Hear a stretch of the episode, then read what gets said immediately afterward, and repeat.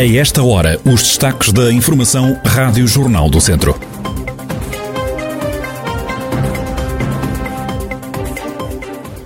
Autotestes à Covid-19 já começaram a ser vendidos nas farmácias em Viseu. O vice-presidente nacional do CDS, Paulo Duarte, quer liderar a Conselhia de Viseu. As eleições estão marcadas para este sábado.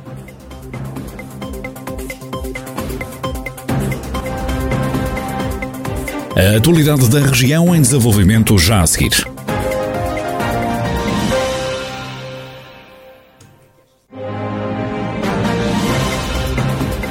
Noticiário Rádio Jornal do Centro, edição de Mariana Silva.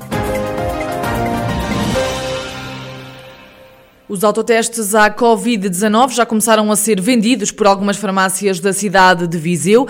Custam cerca de 10 euros. Catarina Pires, farmacêutica adjunta da farmácia Confiança, em Viseu, adianta que já foram vendidos cerca de 10 testes. Recebemos no sábado a primeira encomenda e recebemos 25, ou seja, recebemos exatamente o que pedimos, que às vezes não, nem sempre acontece o que pedimos em termos de estoque de testes e de máscaras, recebemos a quantidade que precisamos. Para já é mais curiosidade, eu creio, mas acredito que entretanto vai começar a entrar na, na rotina. Para já as perguntas é mais na curiosidade de saber o preço, já recebemos e não tanto na aquisição. Esses 25 testes já venderam quantos aproximadamente? Uh, cerca de 10. Ainda não é uma procura, é mais pela curiosidade. Sim. É porque muita gente pensa que vai ser um teste para fazer com uma zaragatua até a introdução final. E não é, até 2 cm de profundidade. Ainda pensam que a introdução ainda limita. A farmácia Pinto de Campos, em Viseu, também recebeu um lote com 25 autotestes à Covid-19 e já tem algumas unidades reservadas, mas há ainda farmácias à espera da chegada dos testes. É o caso da farmácia Viriato, como refere o proprietário Tiago Saraiva. Não há disponível porque ainda não há no mercado, só há uma marca no mercado que foi toda assambarcada pelos grandes grupos económicos e não foi, não chegou a stock para as farmácias. Agora, quanto tempo é que demorar a chegar às farmácias, não sabemos. Eh, como só ainda existe uma marca uh, autorizada, que é da Rocha, é a única que ainda está autorizada. Quando houverem mais marcas autorizadas, uh, como o Infarmed comunicou, existem 35 pedidos.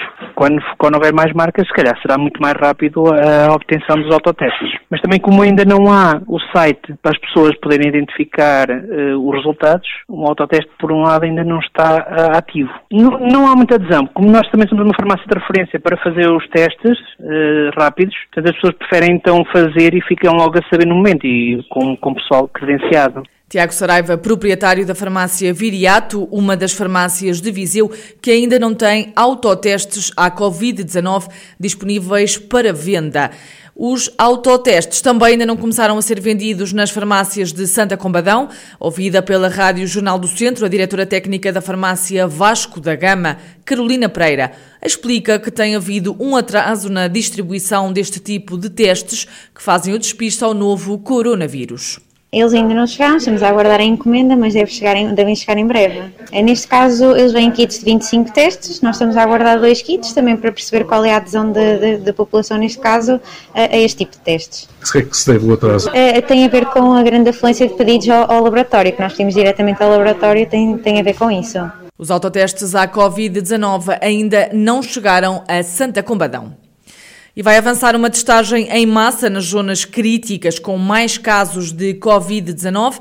Entre esses conselhos estão Carregal do Sal e Sinfães, municípios do distrito, que podem não avançar para a terceira fase do desconfinamento a 19 de abril, caso a taxa de incidência do novo coronavírus não baixe nos próximos tempos. O primeiro-ministro António Costa anunciou a testagem em massa após uma reunião com autarcas dos conselhos com mais de 200 240 casos por 100 mil habitantes. O presidente de Carregal do Sal foi um dos que participou nessa videoconferência. Em contacto com o Ministério do Trabalho, com o Ministério das Infraestruturas, com o Ministério do Ambiente, com o Ministério da Agricultura, a necessidade de articularmos agora ações específicas da Autoridade para as Condições de Trabalho, em conjunto com as autoridades de saúde pública, tendo em vista criar melhores condições sanitárias nesses locais de residência e também para se desenvolverem, nos casos em que ainda não está em curso, ações de testagem massiva, tendo em vista eh, detectar eh, nesses focos, nessas, eh, nessas zonas, eh, pessoas que estão infectadas e, e quebrar as cadeias de transmissão. Nos conselhos com maior risco de transmissão, a polícia também vai estar mais na rua.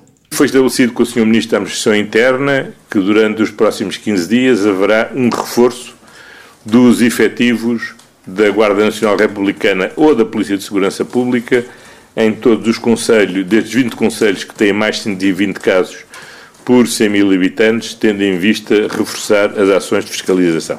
O Primeiro-Ministro António Costa pediu ainda à população cautela na abertura, lembrou que a pandemia não passou e que o vírus continua aí. Os funcionários judiciais já deviam estar a ser vacinados. É a convicção do presidente da Ordem dos Advogados de Viseu.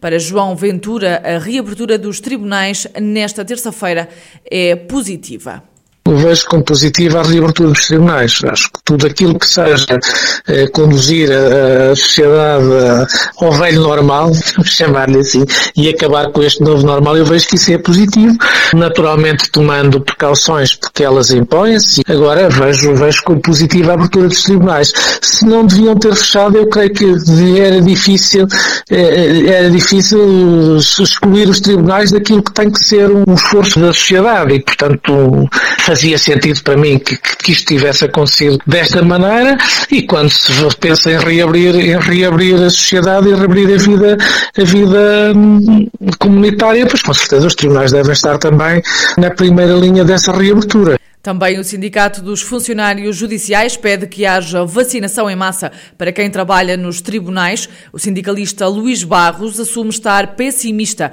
se a vacinação não avançar junto de todos os funcionários judiciais.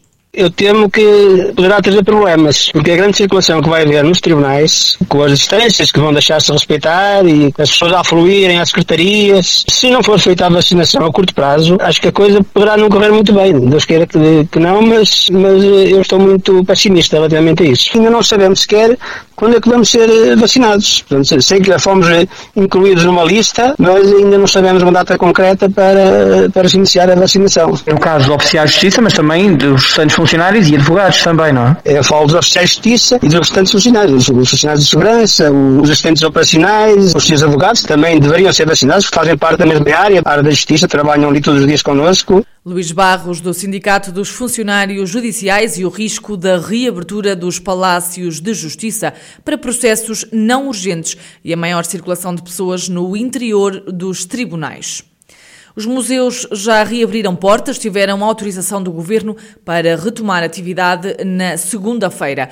A diretora do Museu Nacional Grão Vasco em Viseu, Odete Paiva, explica que o espaço museológico reabriu e já com novidades para o público que nos vai visitar a partir de terça-feira há algumas novidades e a primeira delas tem a ver com a modernização do nosso sistema de bilhética. Vai ser possível passar a ter os bilhetes para os museus através da aquisição de bilhetes online, coisa que até agora não era possível. Por outro lado, estamos também a instalar uma máquina de venda automática de bilhetes aqui no, no museu, portanto, a partir da recepção, cada visitante pode também adquirir o seu bilhete nesta máquina e, portanto, assim também diminuir a interação do visitante com a equipa do museu. Odete Paiva, diretora do Museu Nacional de Grão Vasco, instituição que já pode receber visitantes. Paulo Duarte entra na corrida pela liderança da Conselhia do CDS de Viseu. O vice-presidente da Nacional dos Centristas é, para já, o único candidato na corrida. Apresenta-se a votos depois de a anterior direção se ter demitido.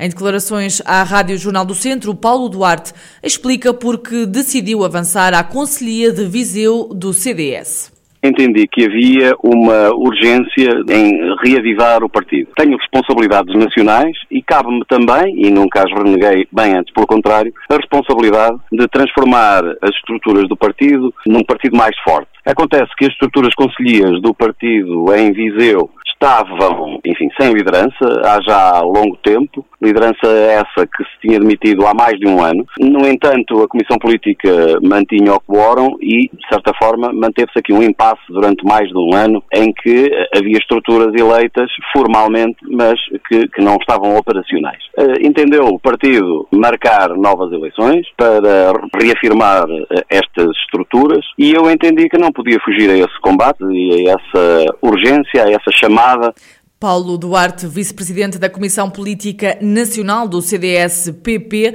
que é candidato à Conselhia de Viseu do partido. Os municípios e o Planalto Beirão continuam a distribuir à população mini ecopontos domésticos para incentivar a reciclagem. Ontem começaram a ser entregues os ecopontos domésticos em São Pedro do Sul. Há quatro anos que os valores da reciclagem estão a aumentar nos 19 conselhos que integram o Planalto Beirão. O secretário executivo da Associação de Municípios, José Portela, acredita que com estes mini ecopontos os números vão aumentar ainda mais habitante a habitante, casa a casa, sempre cumprindo um determinado plano de contingência adaptado àquilo que é o panorama nacional.